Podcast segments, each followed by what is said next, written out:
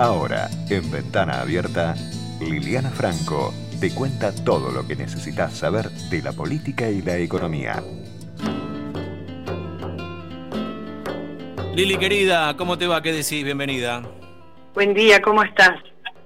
Muy bien, ¿cómo andás hoy, vos? Hoy voy a empezar, aunque no lo creas, con buenas noticias.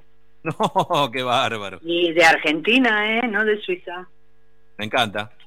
Bueno, hoy realmente es una buena noticia, es bueno para el país que Argentina no caiga en default, que Argentina haya logrado un altísimo nivel de aceptación en el canje. Eh, podría haber sido hecho mejor, seguro, podría haberse obtenido más beneficios, sea, una ventaja en la negociación, puede ser, pero eh, en realidad lo importante acá es que se logró un acuerdo, que el acuerdo despeja el escenario de vencimientos, lo cual, bien aprovechado, es una excelente oportunidad para la Argentina. Eh, finalmente, lo que se acordó con los bonistas era lo que siempre se pensó, o sea, quiere decir, no es un acuerdo gravoso, ni mucho menos para el país, sino es algo muy razonable que eh, se pensaba que se podía alcanzar. Eh, ¿Por qué esto es bueno? Porque despeja, insisto, la terrible, mala fama que tenemos en el mundo y no es menor. La segunda buena no. noticia es que esto implica también las negociaciones que ya comenzaron formalmente con el pedido la semana pasada de un nuevo acuerdo con el fondo para refinanciar la otra gran deuda que tenemos. Y aquí eh, eh, no va a ser fácil la negociación desde ya, eh, son, recordemos que son casi, era un préstamo de casi 55 mil, un poco más de 55 mil millones de dólares, de los cuales utilizamos 46 mil millones de dólares y eh, la mayoría de los vencimientos caen el año que viene. Eh, ¿Se va a poder lograr un acuerdo? Seguramente. Y eh, anotalo, grabalo, porque sí, se va a poder lograr un acuerdo. ¿El Fondo Monetario es más bueno ahora?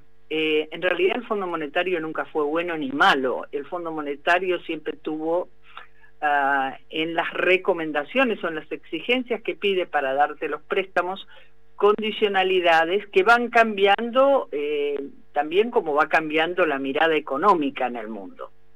En los 90 era lo que se conoce como el, el consenso de Washington, que apuntaba mucho a un eje eh, de, de, lo que sería lo, lo que mira qué paradójico lo que planteaba Néstor, ¿no? Los superávit gemelos, o sea, el enfoque era muy, si querés, fiscalista en el sentido de eh, trabajar sobre una macro ordenada y sustentable. Eh, en ese momento, en los 90, también preocupaba muchísimo el tema inflacionario, por eso hay que ubicar las cosas siempre en el contexto histórico. Hoy, por ejemplo, la inflación que está subiendo en el mundo, pero claro, respecto de Argentina es la nada misma, hoy no es un problema en el mundo, pero sí lo era en los 90. Entonces, eh, hoy el fondo tiene una mirada, si querés, más heterodoxa cuando, eh, porque en parte Argentina contribuyó a eso, de alguna manera los técnicos del fondo iban con su librito a Zambia, a Singapur, eh, a Afganistán y Argentina sobre cuál es el modelo más virtuoso para lograr el objetivo de una economía sustentable, etcétera, etcétera. Eh, hoy son más pragmáticos y Argentina tuvo mucho que ver eh, no solo en, esa flexibilización, si querés, de la mirada de los técnicos, cuando vino, cuando se firmó el último acuerdo, eh, antes de que firmó Macri, que fue allá por el 2004, y vino eh, Kohl, que era entonces el titular del fondo, y él aceptó la responsabilidad del fondo en el error de diagnóstico de ese entonces, cuando Argentina sí, sí, sí, cayó en la crisis del 2000. Hoy el fondo eh, no lo escuchás mucho reconociendo errores, ¿verdad? Eh, no. no. Pero es algo que Argentina va a esgrimir. Ahora, algunos, muy entusiastas, piensan que como el fondo se equivocó, claramente se equivocó, y lo dice la misma acá, eh, lo dijo el propio presidente, etcétera, eh, como el fondo se equivocó en darle un préstamo por sobre la cuota y que claramente no cumplió los objetivos, que era estabilizar la economía. Recordemos que siempre el fondo, cuando te presta plata, tiene un objetivo, es que vos puedas solucionar los problemas que te desestabilizan la economía. Generalmente el fondo te presta sobre cuestiones financieras, eh, porque sobre otras cuestiones más estructurales, como caminos, pobreza y qué sé yo, está el, el Banco Mundial. Entonces, si el fondo no consiguió, si vos con el dinero que te prestó el fondo no conseguiste eso, que claramente no lo consiguió el gobierno de Macri, este, y está muy claro eso, el gobierno argentino quiere decirle, bueno, vos también sos responsable. Y en este punto yo estoy de acuerdo.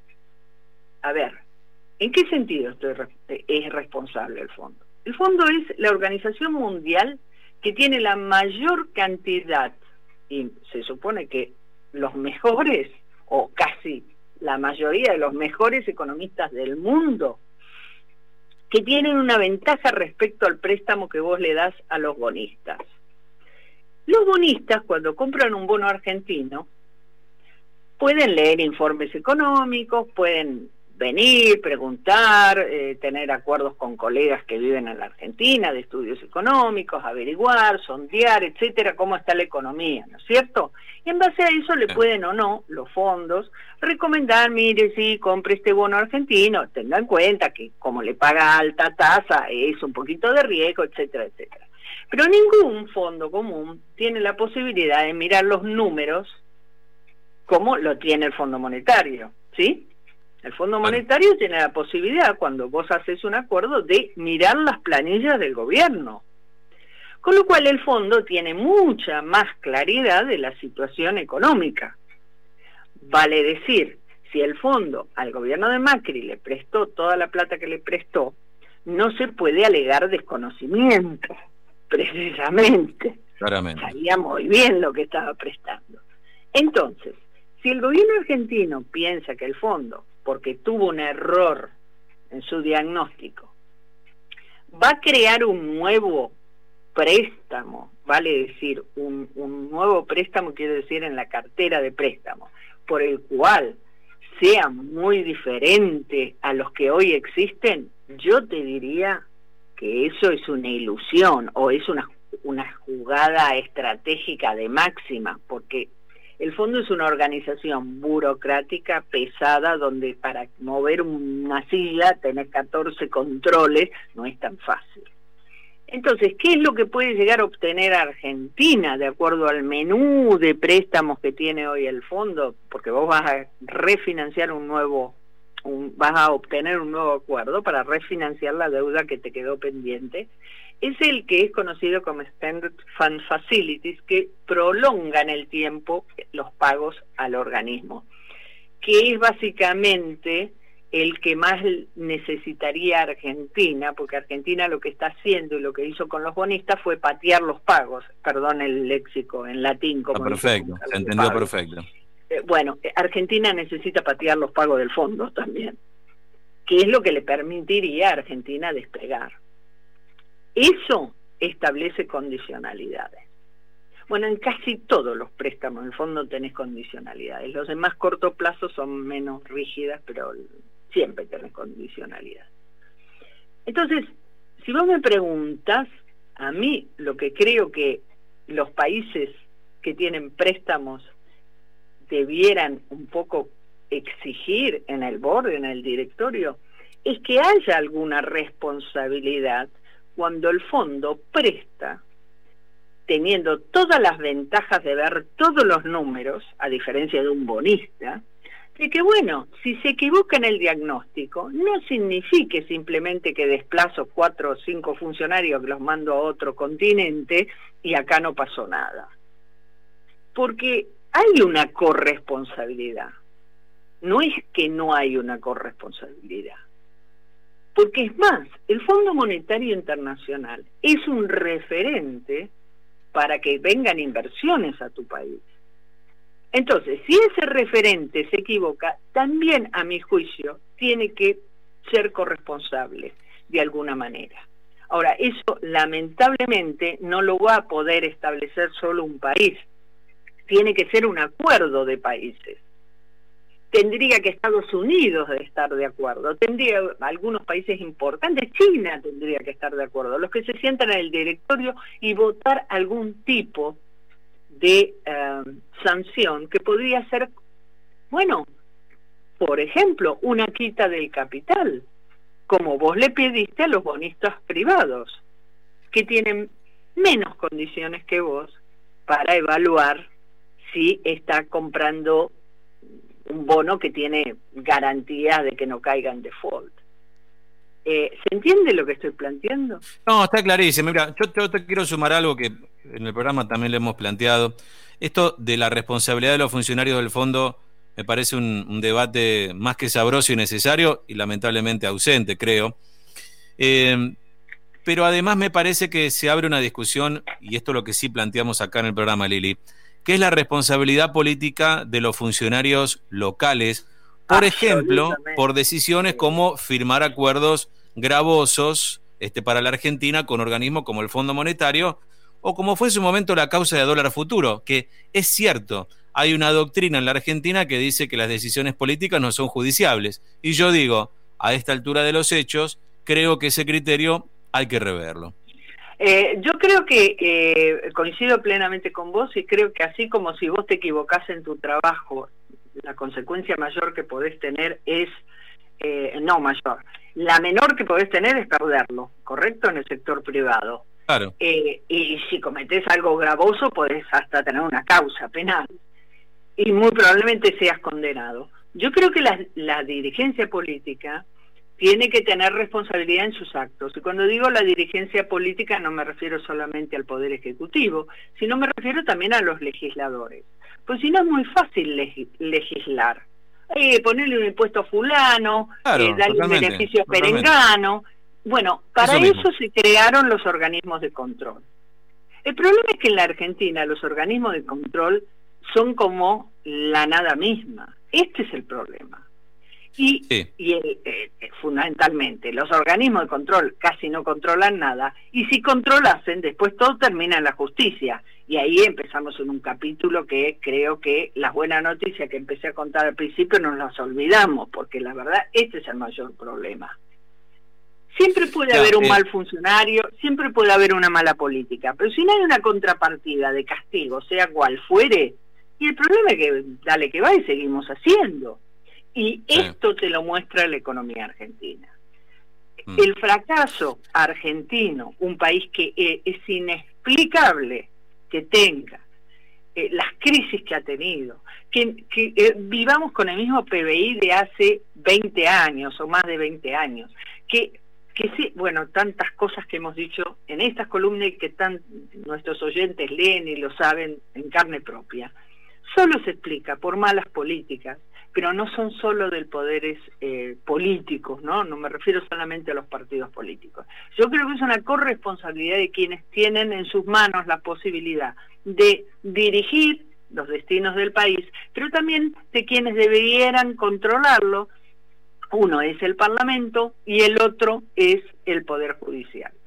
Yo creo que si eso no cambia y si la sociedad, esta pandemia, no nos hace exigir esas cosas, que es lo único que nos puede garantizar que las cosas empiecen a funcionar.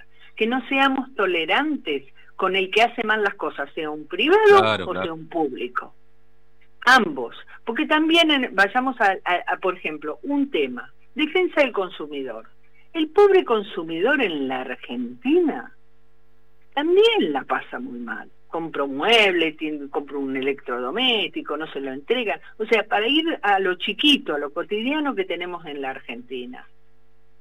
Entonces, yo creo que es eso lo que nosotros tenemos que apuntar a que mejore. Si empiezan a mejorar los controles y la justicia empieza a hacer lo que tiene que hacer, que es aplicar la justicia, probablemente podamos vivir un poco mejor y las cosas puedan funcionar. Yo empecé diciéndote que tengo otra buena noticia. Ayer, ayer fue, o antes de ayer, lo del satélite. Ah, sí, ayer, ayer, ayer.